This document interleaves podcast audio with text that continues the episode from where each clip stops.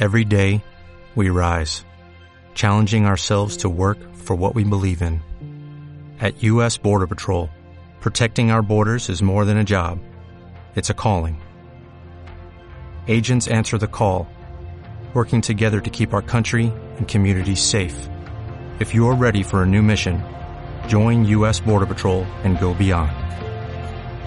Learn more at cbp.gov/careers. Here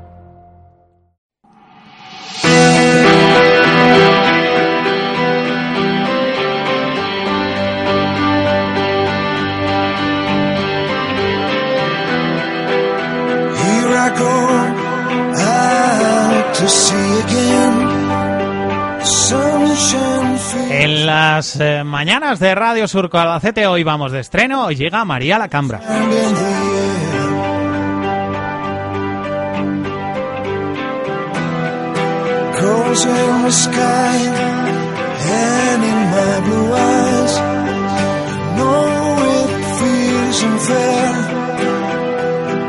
Bueno, eh, a ver cómo se lo explicamos. Que queremos que cada miércoles en la 95.0 eh, estemos hablando un poquito de, de moda con María la Cambra.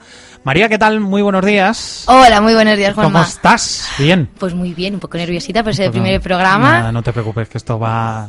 Estos son como los partos, pero los duros. O sea, poquito a poco, poquito a poco. y- Va saliendo. Yo hago de matrona. Muy bien, y voy me- gritando al lado. Me fío totalmente de ti, Juanma. Ah, bueno, eh, ¿cómo presentaríamos a la gente a María la Cambra? Antes de nada, cuéntanos un poquito algo de ti, algo del magnífico trabajo, dónde puede encontrar la gente para que vean las... eh, hay unas fotografías extraordinarias de María la Muchas Cambra, gracias, Juan. que ha trabajado en muchos sitios, ¿no? Sí. Eh, hemos estado viajando Sí. por medio mundo, ¿no? Sí, la verdad es que sí, he fotografiado en bastantes sitios. ¿Dónde has estado? Un poco el recorrido. Bueno, gran parte de, de las fotografías están hechas en Nueva York, también Sí. hay fotografías de Madrid, de Alicante, bueno, de lo que es todo España. Y aunque parezca mentira, hay muchas, muchas de Albacete. Lo tenemos una provincia muy bonita y muy pintoresca. Sí, da, Sí. da los colores de la provincia de Albacete para Es los que es muy versátil Albacete. Igual nos encontramos unos campos súper verdes que de repente campos de trigo amarillos.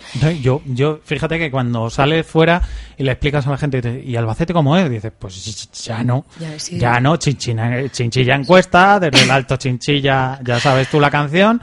Sí, pero A mí me- me he dice- visto fotos de verde. Sí, sí, tenemos una sierra. Tenemos una sierra preciosa. Pero la gente se queda más con el color ocre, esos rojizos, tierra. Se quedan con el camino de Madrid-Valencia y me dicen, hay veces que me dicen, bueno, ¿qué? ¿Te vas al secarral de tu pueblo? Y digo, ¿cómo que al secarral de mi pueblo? Y digo, ¿cómo se nota que la ignorancia es atrevida? Pues anda que nos regamos nosotros.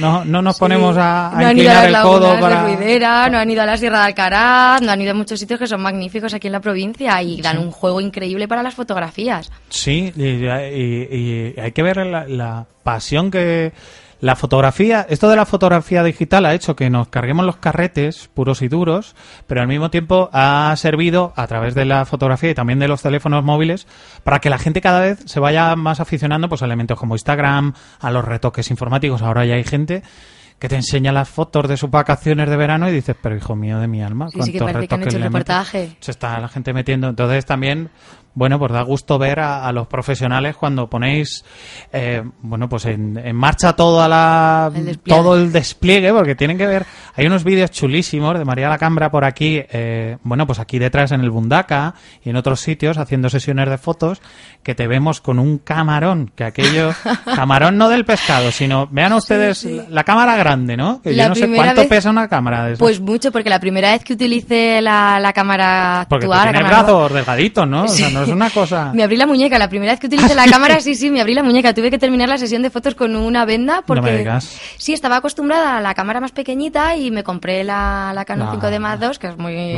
buena cámara, sí, la potente. y me abrí la muñeca. Sí, pero ¿cuánto pesa una cámara de esas? ¿Seis kilos? No, hombre, no, No. pero mm, kilo y medio, dos kilos sí, pero Sí. claro, sujetando en una sola mano y teniendo las muñecas finitas, pues... Sí. pues la primera vez sí que es fácil que te abras la muñeca. ¿Mejor las modelos o los modelos? A la hora de echar las fotos. A mí me gusta trabajar más con mujeres. De hecho, si vais a la Sí. exposición, la exposición que está en el corte inglés, Sí.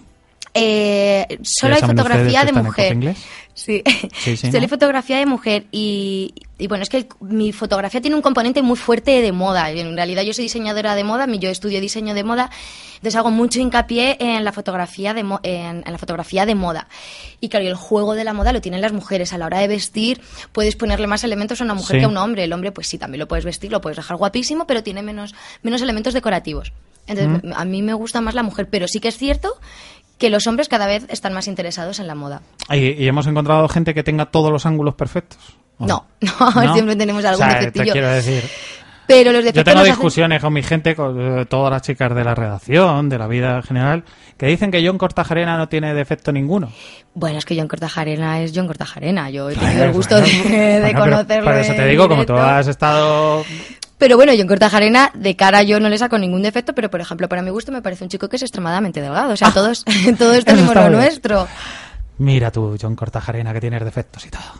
Pero eh, que- te quiero decir, todos tenemos defectos delante de la cámara, pero todos también sabemos posar delante de la cámara. Claro, claro, es buscar el ángulo y saber qué es lo que te queda bien y dárselo al fotógrafo. Ese es el trabajo de un buen modelo, saberle dar el ángulo al fotógrafo. Eh, eso por un lado, eh, el tema fotográfico, pero como bien has dicho tú, eh, se ha adelantado eh, María Lacambra, tú también eh, eres diseñadora, saber de diseño, de la moda española, que Sí. Eh, no sé cómo estamos ahora, porque siempre que hablamos de la moda española decimos que se vende, que, que tiene mucho estilo, Pues- que tiene mucho nombre fuera de nuestras fronteras, pero no sé yo si es verdad. Bueno, sí, hay diseñadores que están en un nivel internacional muy bueno e incluso Inditex también está en nivel internacional porque también tiene un componente muy fuerte en moda y tendencia, ya no solamente los grandes, Sí. sino las... las... Zara, Massimo Dutti, claro, es que todo lo que tiene. Zara, por ejemplo, en Nueva York es una de las firmas más caras que hay. Qué pedazo de tienda ahora, Claro, cierto, ¿eh? claro, entonces sí, sí tiene influencia. Además, mm, creo que en España, eh, a niveles generales, tenemos muy buen gusto a la hora de vestir, a la hora de diseñar en todas las áreas y, y yo creo que sí, que estamos bastante fuertes en, a, a nivel internacional. Y luego, lo que se lleva y no se lleva de moda, el otro día pensándolo, eh, Estamos volviendo porque, bueno, todo es cíclico, pero yo creo que los años 50 están teniendo un golpe muy fuerte. Sí. El rollo pin-up, en mogollón de comercios de moda pronta, Sí. Eh, moda pronta, que moda pronta. Moda pronta se puede decir que son tiendas que no que, que tienen distintas marcas Sí. y que van haciendo pedidos según necesita Según la demanda de la exactamente gente. según la demanda Entonces se llama moda pronta porque es muy rápida tú pides y te la traen encargas y te la sirven Mm. Y luego, eh, juntando las dos cosas, la vertiente María Lacambra fotógrafa y la vertiente María Lacambra diseñadora, ¿qué nos ha salido? ¿Qué revista hemos creado? ah bueno hemos creado una revista vamos poquito muchas gracias por- Paso a paso, venga. ahí podéis escuchar todos estos posts que estamos haciendo de radio aquí con Sí. Radio Surco Hola. pues estamos hemos creado una revista online que habla de los comercios, de los productos que tienen los comercios de Albacete. O sea, ¿cómo vestirme yo de... cómo vestirte y cómo no necesitas ¿Al salir de casa nivel? para poder ver lo que tienen las tiendas, porque muchas veces tenemos un montón de cosas que hacer, o tenemos niños, o tenemos trabajo, o simplemente no nos apetece ir de tiendas. Entonces tú te metes en albamoda.es y puedes ver toda la ropa, albamoda.es? puedes Sí. ver la ropa que tienen los distintos comercios de Alba- de Albacete. No se compra online, sino que tú lo que haces es ver qué marca es, qué precio tiene y en qué comercio está. Claro, porque luego nos encontramos la complicación de decir, tengo el vestido de mis sueños, pero estoy pasando unos quebraderos de cabeza para comprar el bolso y para comprar los zapatos y para ver qué me pongo alrededor del vestido y tú ya le das el, Claro, se la pueden- vertiente completa, ¿no? Claro, también tenemos, bueno, tenemos de todo, desde bolsos, abrigos. Ahí no lo conjuntamos, o sea, tenemos diferentes secciones. Tenemos por un lado bolsos, por otro lado abrigos, pero sí que creamos, hacemos editoriales de moda como hacen las grandes firmas, porque ¿por qué nosotros vamos a ser diferentes en Albacete? Una cosa más chulo un ocho. Sí, somos súper modernos. Sí. Entonces lo que hacemos es un remix, una editorial de moda con un remix de toda la ropa de los comercios de Albacete. Entonces si por ejemplo cogemos un vestido de una tienda, cogemos unos zapatos de otra, el cinturón de otra, hacemos un pupurrí, creamos una editorial de moda con gente de Albacete, con maquilladores, peluqueros, todo Albacete para poder eh, enseñar que no hace falta irte fuera para poder hacer un total look y que no hace falta ser una gran franquicia para poder crear tendencias, sino que nuestros pequeños comercios, que se lo ocurran un montón y tienen productos súper buenos, pueden crear también Que tendencias. no lo dice por decir, ¿eh? Que lo dice con conocimiento de causa. Mira que- más que verme, ¿no? Como que viene, que viene más guapa que, que un San Luis. Eh, bueno, pues más o menos eh, todo eso es albamoda.es. para que vayan ustedes entrando y viendo. Y si nos están escuchando online en estos momentos, pues al mismo tiempo que nos escuchan pueden ir toqueteando en la página.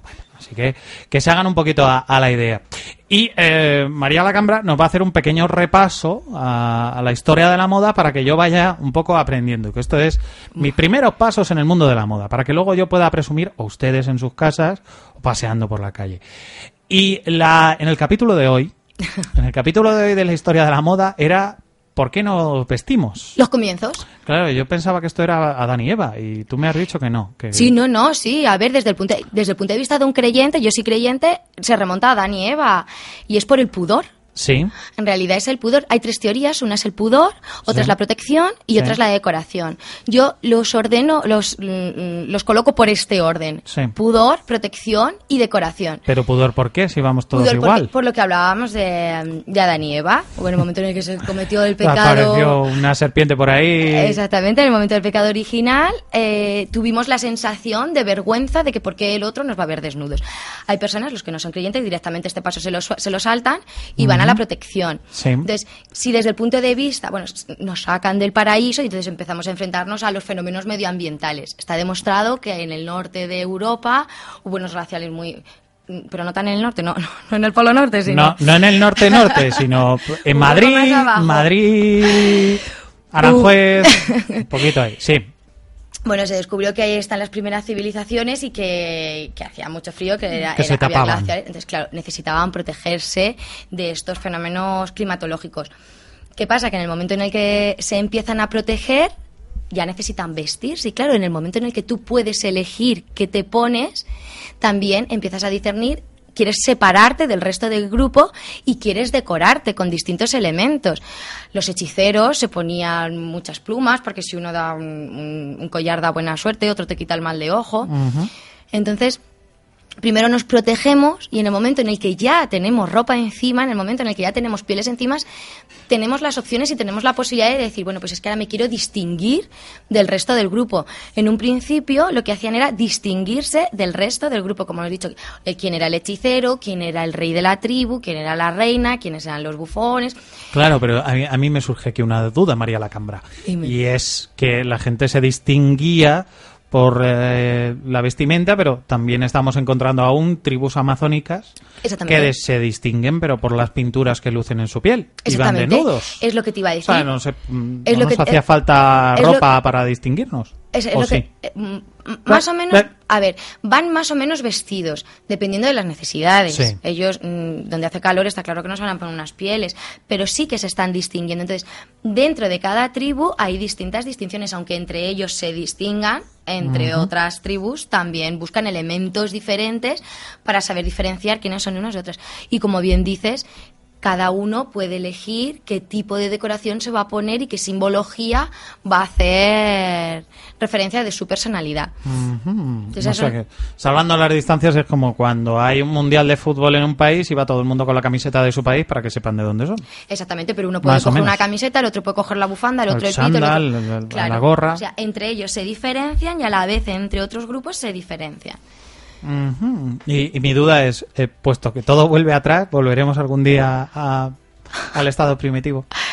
Pues Gran yo- pregunta esta, ¿eh? Eh, sí, sí. He estado dándole vueltas ahí los últimos 30 segundos y he dicho, No, pues yo, yo el otro día... ¿volveremos atrás? Yo el otro día lo pensé, sí, y, y si te das cuenta, cada vez la gente tiene menos pudor Claro. y tiende a enseñar Sobre más. todo la gente del norte. Tú fíjate, tú fíjate lo que son las cosas que cuanto más al norte, los nórdicos, toda esta gente de Noruega, Países Bajos, poquito más arriba, Groenlandia, esa gente luego viene aquí a España y son los primeros y que se van despelotan.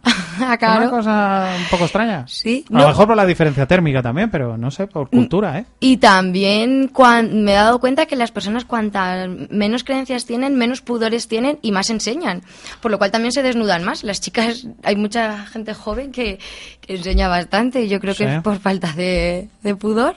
Claro, eh, y luego la- la- las minifaldas y, y Claro, las mini claro. minifaldas y Van todo eso. recortando y recortando Eso y recortando. Es el comienzo de que la volvemos vuelta a la atrás. parra, sí, sí. Volvemos a la parra, bueno, pues a lo mejor es Oye, eso, oye, eh. es una cosa... ¿Y cuándo surgen los sastres? O sea, ¿a partir de qué momento hay gente que pone...? Pues, pues empezaron eh, en estas tribus glaciales. Eh, empezaban a matar a los animales y no solo se comían la carne, sino que además vieron que las pieles las podían utilizar. ¿Qué pasaba? Que la piel cuando se seca está muy rígida y no la podían moldear bien sobre su cuerpo. ¿Y qué se les ocurrió? Masticarla. Entonces los primeros trajes están a base de masticar los cueros. De hecho lo dicen por ahí cuando te compras un bolso de no sé dónde. Es a base de masticar y masticar. Entonces con los jugos gástricos ¿Qué me y con la estás saliva. contando? Sí, sí, sí, es una cosa muy pintoresca, muy curiosa. ¿Qué, sí. es de- qué- qué me estás contando? O sea, Sí. que se ponían a masticar su propia pon- ropa antes de ponérsela. Exactamente, masticaban el cuero para dejarlo blando y quitar esas mm, capas de, De- no sé qué que hacían que se quedase rígido, entonces eh, y, y dándole golpes con piedras y con saliva. Iban machacando y triturando la, la piel, entonces la piel ya se volvía moldeable y podían adaptarla al cuerpo. Es muy curioso. Sí. Y también, aparte de utilizar pieles, utilizaban fibras vegetales Para pues coser como la el piel. ¿no? mimbre, más o menos, Ah, una- sí. unas técnicas así, a base de nudos, iban, iban tejiendo. Entonces empezaban con la piel y con las fibras naturales. Claro, en el momento en el que controlan, porque siempre el- en el primer paso del diseño es aprender a utilizar el material. Te olvidas del diseño, siempre apre- aprendes a utilizar el material. Y en el momento en el que tienes un dominio de este material, es cuando se te empiezan a ocurrir variantes y es donde surge el diseño. Pues ahí vienen las raíces. Mm, ¿Y, y qué se qué, qué- animales se llevaban más? O sea, ¿qué, qué- qué estaba de moda? En la época de los No me cavernícolas... pongas un aprieto, pues igual un búfalo, ¿no? Yo qué sé, o la cabra, o el, el, el cochino Pues jabalí. sí, las no sé. ovejas, yo creo que Ah, el cordero siempre ha estado... Que cazar a mamut tenía ahí para, todo el- para toda la familia. Claro, Decía, Me claro. voy a hacer un armario chulo, chulo de verdad. Un abrigo de, de bisón. Pues Ay. supongo que dependiendo de cada zona, pues eh, se utilizaría un animal u otro. Pues nada, lecciones de moda con albamoda.es con María Lacambra. Eh, muy bien. Muchas gracias, Juanma. Oye, una cosa que vamos poco a poco conociendo. Sí. Esto de aquí hasta Dior, fíjate si me queda. Hemos empezado con los carvernícolas, a la cosa. María, un placer como siempre. Muchas disfrutar. gracias, Juanma. Hasta luego. Hasta Seguimos en las mañanas de Radio Surco Albacete con un poquito más.